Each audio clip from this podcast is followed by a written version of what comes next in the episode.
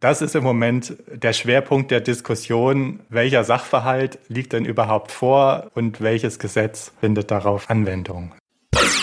Kann ich in Deutschland guten Gewissens überhaupt ein NFT- und Web3-Projekt starten? Sind NFTs reguliert oder ist es der wilde Westen ohne Regeln? Welche Regelungen gelten denn beim Verkauf oder beim Minting und brauche ich da AGBs oder eine Datenschutzerklärung? Kann ich in Deutschland überhaupt eine DAO aufsetzen oder kann ich vielleicht deutsches Recht umgehen, wenn ich eine Organisation im Ausland gründe? Also, das alles sind Fragen, die sich relativ schnell stellen, wenn man in Deutschland ein eigenes NFT oder Web3-Projekt auf die Beine stellen möchte. Und in der heutigen Podcast-Folge spreche ich mit den Juristen Christoph und Nico genau über diese Fragen und alles, was du wissen musst, wenn du ein NFT oder Web3-Projekt auf die Beine stellen möchtest. Hallo und herzlich willkommen beim NFT und Web3 Insider Podcast. Der Podcast, in dem du erfährst, warum NFTs die Zukunft und nicht nur bunte Bildchen sind was gerade im NFT-Space so abgeht und wie auch du einsteigen und von NFTs profitieren kannst. Ich bin Fabian, aka Captain Kazoo und gemeinsam mit meinen Interviewgästen zeige ich dir, was mit NFTs alles so möglich ist und welche spannenden Menschen und Projekte es da draußen so gibt. Lass uns gemeinsam in diese verrückte Welt eintauchen. Let's go!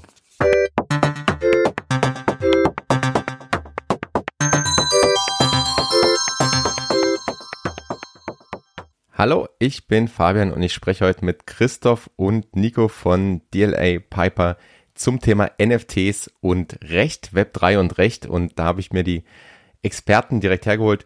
Doch vielleicht für die Zuhörerinnen, stellt euch doch mal kurz vor, Christoph, Nico, wer seid ihr und was macht ihr so? Ja, danke Fabian. Ich bin Christoph, ich bin Rechtsanwalt bei DLA Piper in Hamburg und ich berate Medien- und Technologieunternehmen zu regulatorischen Fragen. Dazu gehören halt auch NFTs und Web3. Ja, mein Name ist Nico. Ähm, ich bin so ein bisschen der Counterpart zu Christoph. Ähm, ich mache keine Regulierung, sondern ich mache alle E-Commerce, IT, IP-Fragestellungen, die sich so ein bisschen bei digitalen Geschäftsmodellen ergeben. Ähm, berate ganz viele Mandanten, die sich irgendwie im digitalen Space mit Geschäftsideen aufhalten und helfe denen, diese Produkte an den Start zu bringen. Und naheliegend ist natürlich, wenn Christoph NFTs aus regulatorischer Sicht berät, dass ich dann halt auch zu meinen Themen unterstütze und äh, auch bei NFT-Projekten helfe. Cool, sehr spannend. Ich glaube, dann können wir direkt einsteigen, weil NFTs und das ganze Web 3 und diese neuen Technologien, das ist ja nicht immer so äh, ganz logisch, was das für rechtliche Auswirkungen hat oder wo wir da eigentlich stehen. Wo stehen wir denn vielleicht aus eurer Sicht mal in Bezug auf die auf die Regulation von NFTs? Also ist es der wilde Westen oder ja, ist, äh, sind wir da einig, haben wir da ein ganz klares Bild? Ja, gute Frage. Ähm, es fühlt sich so ein bisschen an wie der wilde Westen. Das, äh, ja, das muss man, muss man so sagen. Ähm, und das liegt daran, dass es im Moment keine einheitliche Regulierung von NFTs gibt. Und speziell auch in Deutschland keine einheitliche Regulierung. Also es gibt nicht das NFT-Gesetzbuch oder sowas. Ähm, die EU hat angekündigt, dass sie sich den Markt sehr genau ansieht und dass sie möglicherweise in den nächsten Monaten, Jahren auch an einer NFT-Regulierung arbeitet. Ähm, aber das ist noch Zukunftsmusik. Im Moment gibt es viele Grauzonen und man muss schauen, wie die bestehenden Gesetze auch auf NFTs Anwendung finden. Und ja, die finden Anwendung, auch wenn es eine neue Technik ist. Ähm, die meisten Gesetze sind technologieneutral ausgestaltet. Das heißt eigentlich egal, was für eine Technik da zugrunde liegt. Sie sind einfach anwendbar, wenn das auf den Sachverhalt passt. Und ja, das, das ist im Moment der Schwerpunkt der Diskussion, welcher Sachverhalt liegt denn überhaupt vor und welches Gesetz findet darauf Anwendung. Ähm, und das hängt auch viel davon ab, was der jeweilige NFT eigentlich bietet. Also kennst du ja, du kennst verschiedene Projekte und die sind ganz unterschiedlich mit ganz unterschiedlichen Funktionen der NFTs und davon hängt dann auch die Regulierung ab. Um ein einfaches Beispiel zu nennen, wenn ich sage, ich möchte Glücksspiel anbieten mit meinem NFT, dann muss man, muss ich halt in Glücksspielregulierung schauen.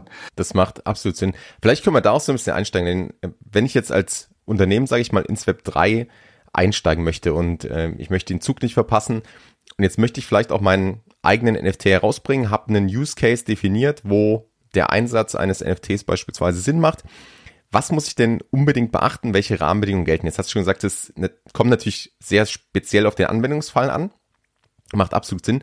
Doch vielleicht, wenn wir mal so einsteigen, welche Regelung gibt's denn beim, beim Verkauf oder beim Mint sozusagen? Also ist es ganz normaler E-Commerce oder gibt es da, da Unterschiede vielleicht auch, wenn ich das über eine eigene Seite minte oder minten lasse oder ob ich das über eine Handelsplattform mache, über einen Marktplatz? Ähm, also was ist, was ist denn, wenn ich der erste Schritt, ich habe mein NFT vielleicht, ich habe schon ein Konzept, aber welche, was muss ich beim Verkauf vielleicht beachten? Ja, das ist so ein typisches Thema, wo eigentlich das, der, der Rechtsrahmen, den es schon gibt, eigentlich ganz klar darauf angewendet werden kann und wo es halt gerade nicht so sagen, wo man nicht sagen kann, das ist jetzt wilder Westen, sondern wo man eigentlich sich nur schauen muss, was ist das für ein Geschäftsmodell, wie ist das ähm, technologisch ähm, ähm, aufgesetzt und wie kann der bestehende Rechtsrahmen, den es schon gibt, darauf angewendet werden. Und wenn ich mal so ganz ähm, plastisch mir überlege, was da eigentlich über den Tisch geht, was da, was da verkauft wird, in Anführungszeichen, dann hat das im Wesentlichen aus Verbrauchersicht, wenn ich diesen Kaufprozess mir anschaue, diesen MINT-Prozess mir anschaue, gar nicht so einen signifikanten Unterschied zu einem digitalen Gut, was ich mir vielleicht bei Apple im iTunes Store kaufe. Ähm, und das zeigt ja schon so ein bisschen, dass eigentlich viele Dinge, die auch jetzt schon im E-Commerce gelten, die auf andere digitale Güter Anwendung finden, natürlich auch im Bereich NFT Anwendung finden. Wilder Westen trifft es dann vielleicht insofern, weil viele sich daran aktuell noch nicht halten. Ähm, wenn man sich viele auch große, erfolgreiche NFT-Projekte anschaut, dann sieht man, dass viele vielleicht auch so ein bisschen meinen, dass es darauf aktuell nicht so ankommt, dass man sich voll rechtskonform bezogen auf die E-Commerce-Voraussetzungen ähm, verhält. Das ist vielleicht auch gerade in so einer Anfangsphase, wenn neue Technologien aufkommen, normal, weil man sich auch als Entwicklungsstudio, als Gruppe, die ein NFT herausgibt, eher auf andere Fragen konzentriert, was ich auch nachvollziehen kann aus rechtlicher Sicht. Aber wenn so ein Markt erwachsener wird und wenn natürlich große Brands auch diesen Markt betreten, muss man schon sehr vorsichtig sein, was zum Beispiel diese normalen klassischen E-Commerce-Voraussetzungen angeht. Und dass man sich schon überlegt, okay, das ist letztlich wie ein Online-Shop, wo ich eine digitale Ware verkaufe, wo ich einen Verbraucher, und ich richte mich ja mit vielen NFT-Projekten auch an Verbraucher, nicht nur an, an kommerzielle ähm, Käufer, ähm, dass ich den Verbraucher hinreichend informiere, was wird eigentlich verkauft, wie sind die wesentlichen Merkmale der Ware, ähm, dass ich mir da wirklich detailliert drüber Gedanken mache. Und das macht dann gar nicht so einen krassen Unterschied, ob ich das über eine eigene Webseite ähm, ähm, minden lasse, die ich selber aufsetze, oder ob ich das beispielsweise über einen der großen Marktplätze mache. Der Nachteil oder das Problem bei einem Marktplatz ist natürlich, dass ich mich dann an den technischen Gegebenheiten, die, die diese Plattform bietet, irgendwie orientieren muss. Also wenn eine Plattform es mir nicht ermöglicht, mich voll compliant ähm, aufzustellen, dann ist das natürlich vielleicht ein Problem für mich auch als derjenige, der diesen NFT zum Minden anbietet. Ähm, ganz wesentlich und ähm, das ist nicht der Schwerpunkt des heutigen ähm, Themas, was wir heute hier besprechen wollen, natürlich auch das Thema geistiges Eigentum. Also wenn ich natürlich ähm, ein NFT minden lassen will, muss ich mir auch Gedanken über meine Rechtekette machen, dass all das, was ich irgendwie insource an IP, auch hinreichend bei mir lizenziert ist und das ist natürlich diese Auswirkung auf diesen Verkaufsprozess, auf diesen Mint-Prozess. Ich muss mir überlegen, wie ich dann, wenn ich an Verbraucher oder auch an andere meinen NFT ähm, veräußere, wie ich dann die Rechte, die ich besitze, an diesen Mintenden, an diese Person, die bei mir den NFT mintet, weiterreichen möchte. Ähm, und das ist klassisches E-Commerce-Geschäft. Also ich meine, schon immer brauchte ich irgendwie Nutzungsbedingungen, in denen ich regle, was ich für Rechte einem Käufer an einem digitalen Gut einräume. Und schon immer musste ich einen Käufer auch darüber informieren, was da eigentlich passiert auf dieser Plattform. Jetzt hast du ein Beispiel gesagt, also IP-Recht. Ich glaube, das ist nochmal für eine, für eine gesonderte Folge. Das ist ja auch im Absolut. NFT-Umfeld ein, ein Riesenthema, wo, wo viel Unklarheit herrscht, glaube ich, und auch viele Projekte, viele äh, Unternehmen gar keine, gar keine Klarheit haben oder ähm, vielleicht auch viele Käufer das verwechseln, weil aus, aus Käufersicht dann irgendwie die, äh, die Annahme ist, ich habe dann plötzlich die, die komplette IP ähm, und ich meine, dann haben wir noch von Land zu Land Unterschiede. Bloß die haben wir ja auch im E-Commerce. Ähm, und wenn ich jetzt als, als deutsches Projekt, das ist der Punkt, den du angesprochen hast, sage ich, nehme beispielsweise OpenSea, den größten Marktplatz und minde darüber, dann muss ich letztendlich als Unternehmen sicherstellen, dass die meine rechtlichen Rahmenbedingungen und ja, meine, meine E-Commerce-Vorgaben dort erfüllt werden, richtig? Richtig, genau. Und das ist natürlich die Herausforderung, gerade bei Projekten, die irgendwie international sind. Und da verstehe ich natürlich auch ein NFT-Projekt, dass es keine Lust hat, noch keine Kapazitäten hat und auch es wirklich vor ein vor große Probleme stellt, ähm, dass man halt nicht sich nach allen Rechtsordnungen dieser Welt irgendwie richten kann, wenn man ein NFT-Projekt anbietet. Und was wir natürlich unseren Mandanten auch schon in anderen E-Commerce und, und ähm, Digitalprojekten raten, ist, dass man vielleicht so ein bisschen sich überlegt, was sind die Hauptjurisdiktionen? Also wo meine ich, dass ich hauptsächlich ähm, Personen erreiche, die ähm, diesen NFT minden wollen, dass man vielleicht halt versucht, darüber so eine gewisse Compliance zu erreichen, indem man dann bezogen auf diese Hauptjurisdiktion, diese Hauptländer ähm, und dann versucht, sich daran zu halten. Innerhalb der EU haben wir das große Vorteil, dass viel EU-Recht harmonisiert ist, dass halt in vielen Mitgliedstaaten zumindest so, ein, so eine Baseline gilt. Ähm, und wenn man sich vielleicht an die hält, man schon einen ganz guten Standard einhält. Äh, klar gibt es dann nach je einzelnen Mitgliedstaaten so ein paar Besonderheiten. Aber das ist so ein bisschen die Maßgabe, dass man sich versucht, ähm, daran zu orientieren, um so eine gewisse Rechtssicherheit einzuhalten. Und dann ist halt auch eine ganz große Frage, welche Exposure habe ich mit meinem Projekt? Bin ich irgendwie ein kleines Hobbyprojekt, was vielleicht dann am Ende 50 Leute minden? Oder bin ich irgendwie die weltweite Brand, die jetzt irgendwie krass in diesen Markt reingeht? Ähm, und davon würde ich halt auch abhängig machen, wie viel Mühe und Zeit und Geld ich letztlich daran reinstecke, mir Anwälte in verschiedenen Ländern zu suchen, die dann mich irgendwie beraten, wie ich dieses Projekt aufstellen muss aus rechtlicher Sicht. Jetzt hat es schon gesagt, also ähm, so AGBs und, und Datenschutzerklärung ist eigentlich ein No-Brainer, sollte ich, sollte ich haben, sobald ich auch äh, überhaupt im E-Commerce tätig bin. Wie ist es denn mit KYC, also Know Your Customer? Muss ich Kundendaten sammeln und muss ich die, die auch in irgendeiner Form speichern und verknüpfen? Weil das ist ja ein ganz, ganz großes Thema, gerade im Web 3 und damit auch NFT-Space, wo ähm, die Pseudonymität der Wallet ja ganz, ganz hoch gehalten wird und es natürlich auch dann ähm, die entsprechenden Kritiken vielleicht gibt, wenn ich, äh, wenn ich plötzlich Kundendaten abfrage. Ähm, worauf muss ich mich da einstellen? Oder ist das auch länderabhängig? Also wie, wie ist das Thema KYC zu bewerten? Das ist in Deutschland geregelt im Geldwäschegesetz, namentlich dort in den Sorgfaltspflichten. Und da sprichst du speziell die, die Voraussetzung an, dass Kunden identifiziert werden müssen. Das gilt aber nur für sogenannte Verpflichtete. Und das ist der Kreis von Unternehmen, die im Geldwäschegesetz ausdrücklich aufgezählt sind. Und NFT-Projekte sind da grundsätzlich erstmal nicht genannt.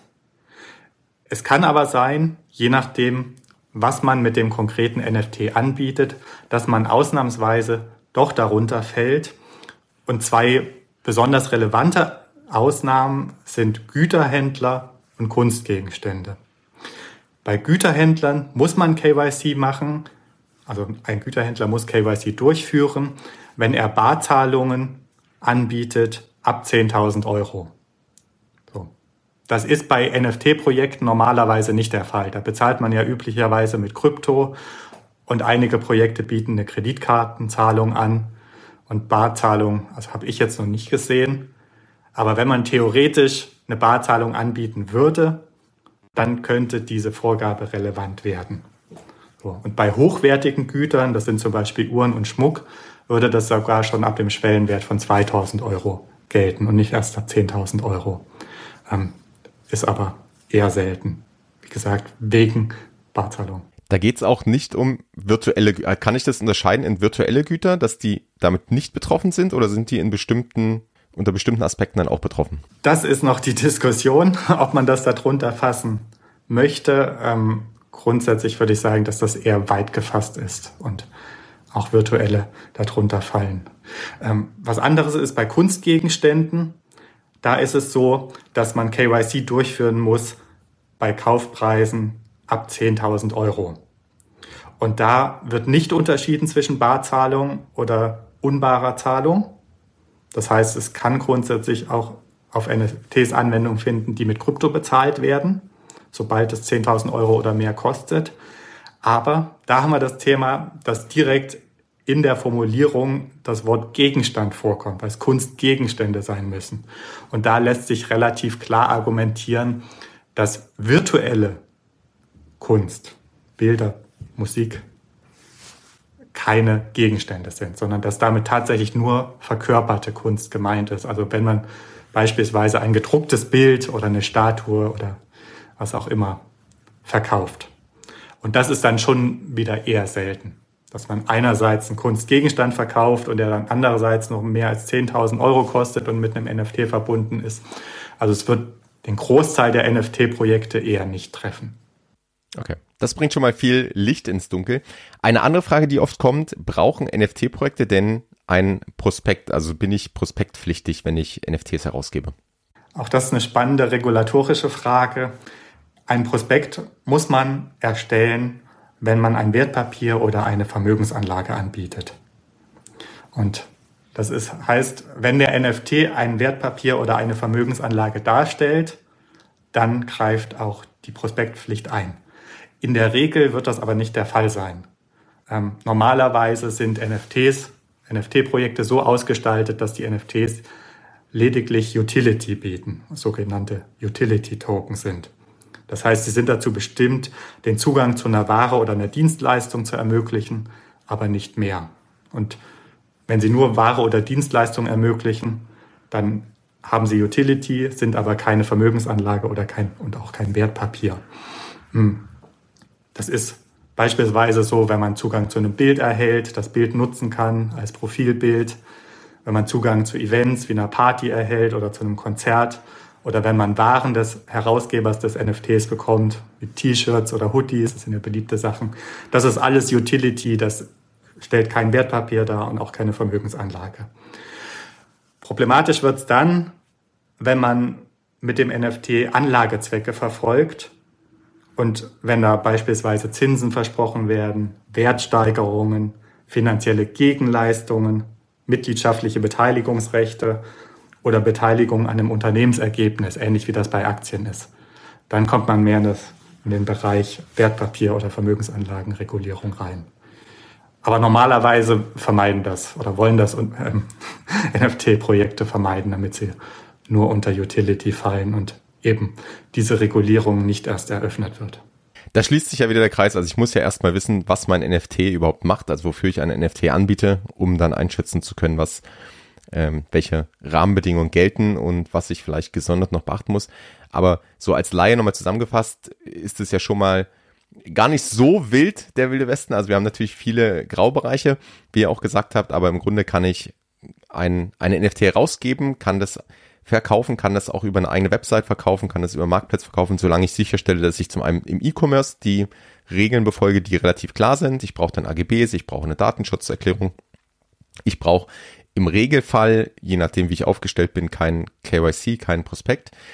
Dann kommt noch eine Frage, brauche ich, muss ich eine, bin ich mehrwertsteuerpflichtig, also muss ich eine Umsatzsteuer nehmen und äh, das ist natürlich jetzt Steuerrecht auch nochmal ein ganzes Thema für sich, aber vielleicht so allgemein oder wo, in welchen Fällen muss ich nehmen, in welchen nicht, vielleicht könnt ihr da nochmal einen Einblick geben. Das ist auch praktisch eine der wichtigsten Fragen, weil das ja an sich bedeuten würde, dass 19 Prozent des MINT-Preises weg sind, namentlich ans Finanzamt gehen als Umsatzsteuer. Ähm, und das muss man wohl als NFT-Projekt in Deutschland grundsätzlich einplanen. So, wenn man was in Deutschland verkauft an deutsche Kunden, dann gilt erstmal Umsatzsteuerpflicht. Ähm, Im Einzelnen sollte man sich natürlich von einem Steuerberater beraten lassen. Und es gibt da auch noch bestimmte Ausnahmesituationen. Möglicherweise muss man das nicht für alle zahlen. Ähm, zum Beispiel, wenn man nachweisen kann, dass die Kunden nicht aus Deutschland kommen, dann lässt sich argumentieren, dass das nicht anwendbar ist. Ist natürlich ein Problem bei Blockchain-Sachverhalten und wenn da nur jemand mit seiner Wallet mintet und man nicht weiß, wo der herkommt. Das ist, könnte dann auch ein Grund dafür sein, dass man vielleicht doch Kundendaten abfragt. Vielleicht nicht das volle KYC im Sinne des Geldwäscherechts macht, aber zumindest abfragt, wo der Kunde herkommt, um gegenüber dem Finanzamt argumentieren zu können, dass das vielleicht kein deutscher Sachverhalt ist. So, dann gibt es auch noch andere Ausnahmen im Steuerrecht, wie Kleinunternehmerregelungen, da kommt es dann auf die Gesamtumsätze des Unternehmens an. Oder eben Vorsteuerabzug, wenn man selbst schon Umsatzsteuer gezahlt hat in anderen Fällen. Also auf jeden Fall Steuerberater für sowas hinzuziehen. Das ist so das Erste, wo wahrscheinlich auch deutsche Behörden auf einen zugreifen. Wenn man als NFT-Projekt was verkauft und dann plötzlich viel Geld vom Mint auf seinem Konto hat. Ja, da macht die steuerliche Beratung Sinn und wir merken auch schon auch bei den rechtlichen Rahmenbedingungen ist es sinnvoll, sich auf jeden Fall beraten zu lassen. Wenn wir jetzt die NFTs verkauft haben, was wir ganz oft sehen in dem Bereich, ist das Thema die NFTs als ähm, entweder als Mitgliedschaft oder so oder so das Community Building ist ja eine ähm, der zentralen Säulen eigentlich im, im Web 3 Umfeld.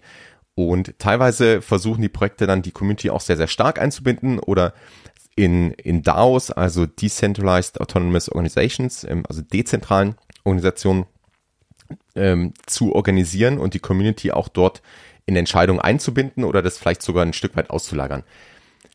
Kann ich denn mein NFT-Projekt auch als als DAO anbieten? Also kann ich in DAO äh, in Deutschland ganz generell überhaupt eine DAO aufsetzen und ähm, und betreiben? Das ist aus meiner Sicht eine der spannendsten Fragen. Einerseits tatsächlich, weil das halt eine neue Art von Community und Partizipation an einem Projekt ist. Und andererseits rechtlich, weil das im Grunde völlig ungeklärt ist. Deine Frage grundsätzlich, ob man das kann und darf, ja, das, ist, das kann man schon mal so beantworten. Man kann es und man darf es, weil es nicht verboten ist. Alles weitere ist dann aber schwierig, weil es wie bei NFTs selbst keine DAO-Regulierung in Deutschland gibt und man schauen muss, wie die bestehenden Gesetze darauf angewendet werden können.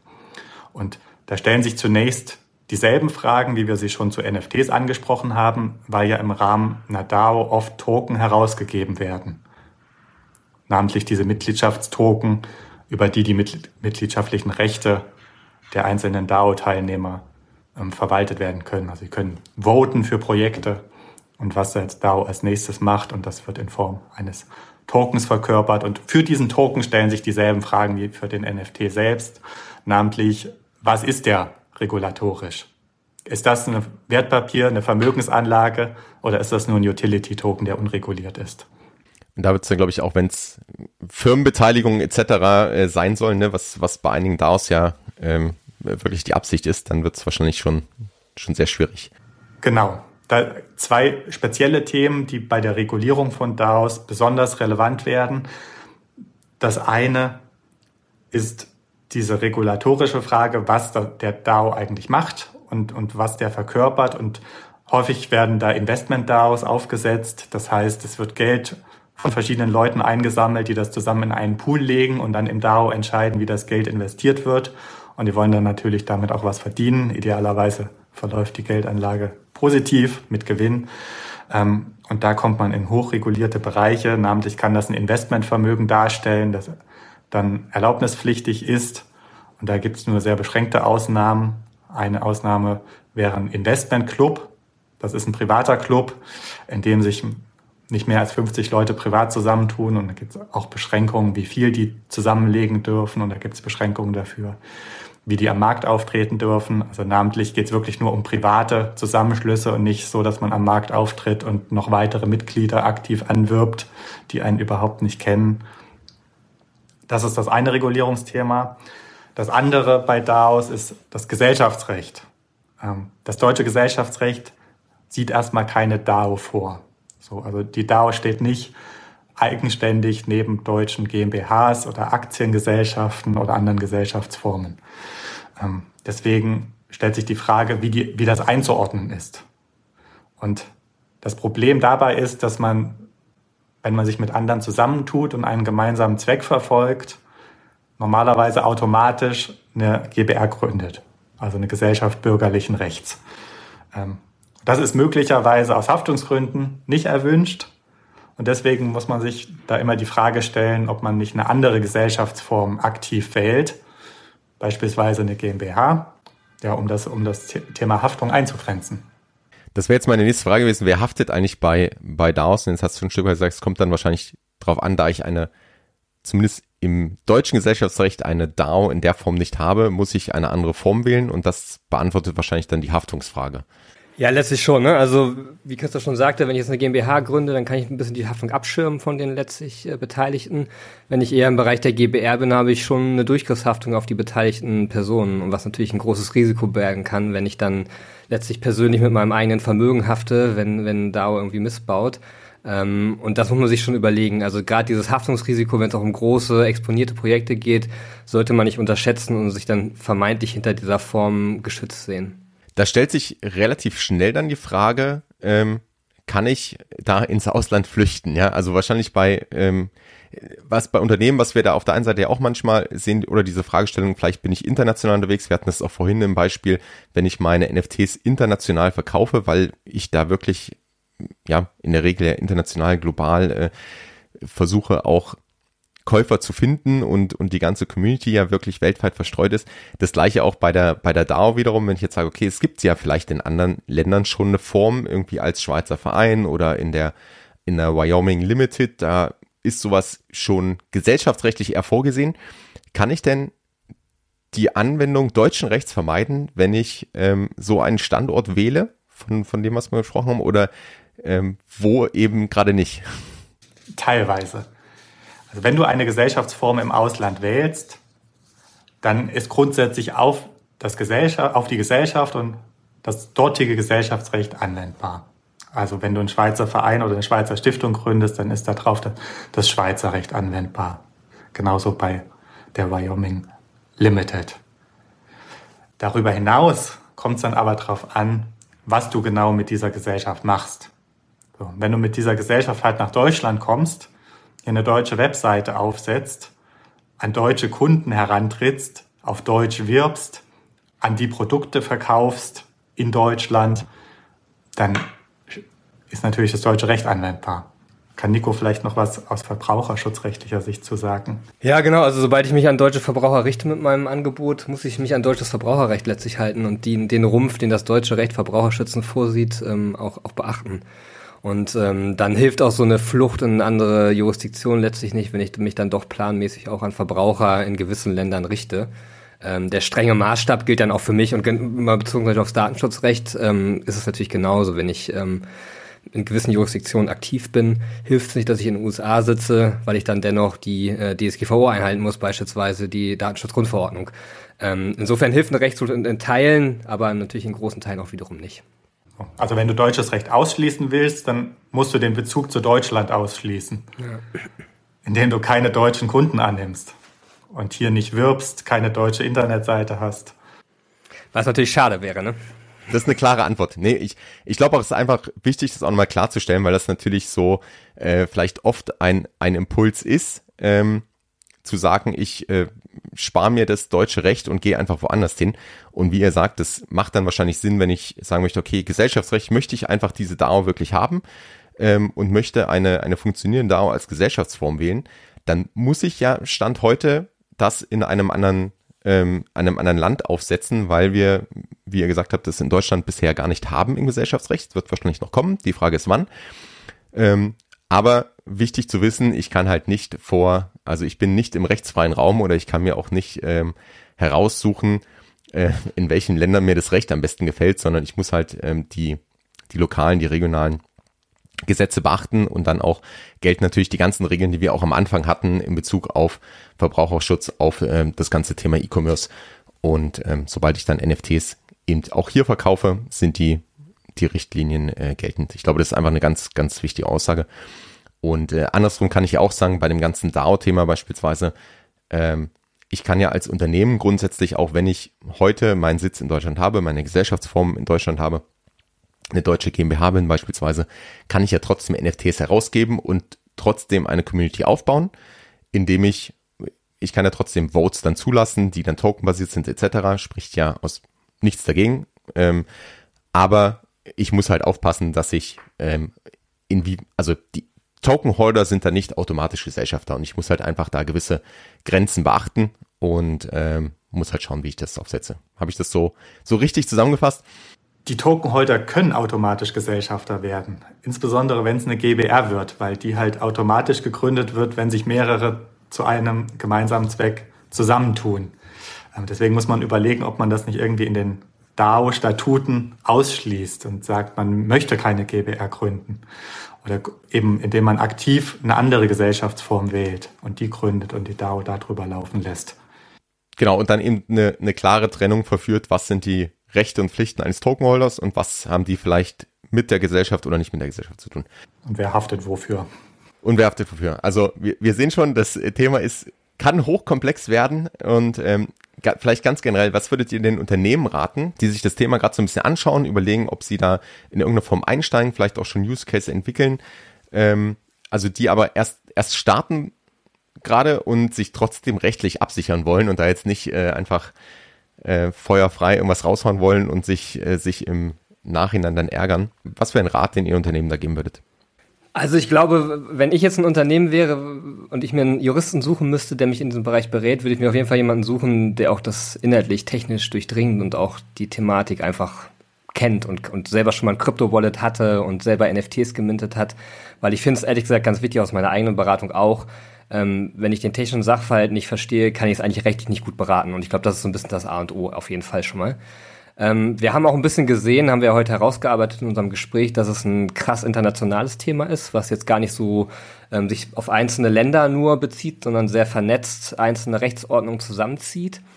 Ähm, ich würde mir als Unternehmen daher auch auf jeden Fall jemanden suchen, der ein gutes Netzwerk an ähm, Anwälten in einzelnen relevanten Ländern hat. Ich glaube, das ist extrem wichtig für den Erfolg eines Projektes, dass man es nicht nur ähm, lokal sieht, sondern international sieht. Ähm, ja, und also ich glaube, je größer das Unternehmen und je größer diese Exposure eines Projektes ist, umso wichtiger ist es, dass man die großen Themen, die wir heute ja auch angesprochen haben, einfach im Fokus hat und sich überlegt, wie man sich dazu aufstellen möchte. Ähm, weil natürlich inzwischen die Gefahr schon groß ist, dass man irgendwie gegen die Wand damit fährt, gerade was so geistiges Eigentum angeht, aber auch Verbraucherschutz, aber auch die ganzen Regulierungsthemen, die Christoph angesprochen hat. Ähm, Christoph, was meinst du? Über den Sachverhalt würde ich mir auf jeden Fall Gedanken machen, was möchte ich mit meinem NFT überhaupt anbieten, weil davon letztlich abhängt, welche Regulierung eingreift. Ähm, wenn ich sage, ich möchte Glücksspiel anbieten mit meinem NFT, dann muss man, muss ich halt in Glücksspielregulierung schauen. Aber wenn ich das von vornherein ausschließen kann, dass das was mit Glücksspiel zu tun hat, dann interessiert mich vielleicht auch diese Regulierung nicht. Genauso der örtliche Geltungsbereich. Wenn ich jetzt bei einem Volksfest in einer deutschen Kleinstadt ein NFT für die Teilnehmer herausgebe, dann muss ich mich vielleicht nicht um US Securities Law kümmern. Ähm, anders ist es, wenn ich was weltweit rausgebe und da Gewinne verspreche, dann ist es vielleicht ein bisschen komplexer regulatorisch. Dann natürlich immer Rechtsrat einholen, weil das im Moment eben viele Grauzonen gibt und weil die Regulierung sich im Fluss befindet. Ich glaube, das ist ja allgemein so, aber ich glaube, gerade in dem Bereich sehen wir, dass es eben noch keine Rechtssicherheit gibt, dass da viel ähm, aufgrund der technologischen Entwicklung, aufgrund auch der, der Weiterentwicklung, wie Menschen da miteinander in irgendeiner Form arbeiten oder neue Produkte entstehen, dass da einfach ja sehr, sehr viel im Fluss ist und dass es wahrscheinlich auch Sinn macht, sehr früh schon ähm, da einfach einen, einen Counterpart zu haben, der ähm, rechtlich beraten kann, der das Thema versteht, darauf eingehen kann, ähm, der auch das Thema Internationalität im, im, im Blick hat, weil das ja in der Regel der, der Fall ist. Ähm, also von daher denke ich auch, man kommt nicht drum herum und es macht absolut Sinn. Wo kann man denn mehr über eure Arbeit und ja, über eure Arbeit erfahren und euch auch kontaktieren, wenn man jetzt ähm, nach diesem Gespräch noch Fragen hat oder konkrete Use Cases mal besprechen möchte? Wo findet man euch? Ja, Christoph und ich haben zum einen einen sehr langen Beitrag auch verfasst zu Standardfragen, die wir so bei NFT-Projekten sehen. Das können wir vielleicht auch in den Show Notes verlinken. Ähm, ich glaube, das ist nochmal eine gute Informationsquelle für alle, die sich High-Level mit dem Thema auseinandersetzen wollen und ähm, sich mal anlesen wollen, wo eventuell Fallstricke bestehen und auch schon konkrete Lösungen vielleicht angeboten bekommen wollen. Also das tun wir auch in unserem Beitrag explizit. Und dann, Christoph, was meinst du noch? Über LinkedIn sind wir gut erreichbar. Auf jeden Fall. Und jetzt demnächst bei der NFT London tragen wir auch auf einem Panel zu rechtlichen Fragen vor und da kann man uns persönlich treffen und mit uns sprechen. Und ansonsten immer anschreiben, immer kontaktieren. Wir freuen uns über Kontakt auch aus der Szene. Ähm, wir sind immer interessiert, auch ähm, in Projekten frühzeitig ähm, einzelne Fragestellungen zu beantworten. Also keine Scheu haben, einen Anwalt anzusprechen. Wir freuen uns da immer drüber, wenn wir irgendwo helfen können. Sehr cool. Dann sehen wir uns auf jeden Fall in London. Wir packen die ganzen Links auch zu euren Profilen auf jeden Fall in die Show Notes dass äh, die Fragen an die richtige Adresse kommen. Und dann bedanke ich mich ganz herzlich fürs Gespräch, für die vielen Insights. Ähm, wir haben es jetzt relativ knackig, glaube ich, auf den Punkt gebracht, um mal so, ein, so einen Überblick zu geben. Aber man merkt schon, wir hätten jetzt wahrscheinlich fünf Stunden reden können, wenn wir, wenn wir in jeden Detail-Use-Case reingehen. Von daher ist das, glaube ich, eine gute Einleitung und für die Detailfragen äh, findet man euch unter den, den Links in den Show Notes. Vielen Dank. Danke dir. Danke, Fabian. Du kennst das bereits, dieser Podcast dient der Information, der Inspiration, der Weiterbildung, ein wenig der Unterhaltung, aber es ist keine Finanzberatung. Das Einzige, wo ich dich beraten kann, ist zu deinen Podcast-Einstellungen. Wenn du jetzt in Spotify oder Apple, iTunes, wo auch immer du diesen Podcast hörst, in die Einstellung gehst, kannst du den Podcast direkt abonnieren und verpasst keine Folge mehr. Außerdem freue ich mich riesig, wirklich riesig über Bewertung. Das heißt, lass mir gerne eine Bewertung da und schau auch unbedingt in den Show Notes vorbei. Hier findest du zum einen den Discord-Server von Ben und mir, die NFTX Lounge, wo wir uns in einer kleinen und feinen Community zum Thema NFTs austauschen. Ansonsten hören wir uns in der nächsten Folge. Bis dahin, Peace and Out.